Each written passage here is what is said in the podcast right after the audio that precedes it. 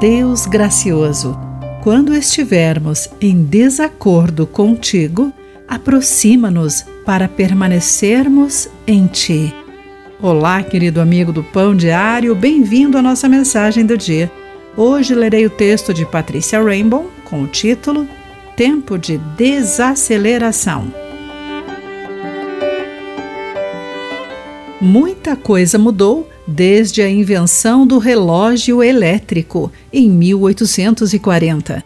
Hoje acompanhamos a hora em relógios inteligentes, smartphones e laptops. O ritmo da vida parece mais rápido, acelerando a nossa lenta caminhada. Isso acontece especialmente nas cidades e, segundo especialistas, pode ter efeito negativo na saúde movemo-nos cada vez mais rápido e atendemos os outros o mais rápido possível, observou o professor Richard Wiseman. Isso nos faz pensar que tudo deve acontecer de imediato. Moisés é o autor de um dos salmos mais antigos da Bíblia, no qual ele refletiu sobre o tempo. Ele nos lembra de que Deus controla o ritmo da vida. Para ti, mil anos são como um dia que passa, breves como algumas horas da noite.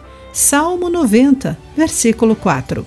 O segredo do gerenciamento do tempo, portanto, não é ir mais rápido ou mais devagar, é permanecer em Deus, investindo mais tempo com Ele.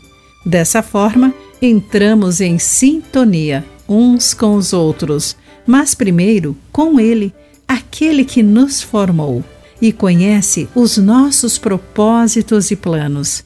Nosso tempo na Terra não será eterno.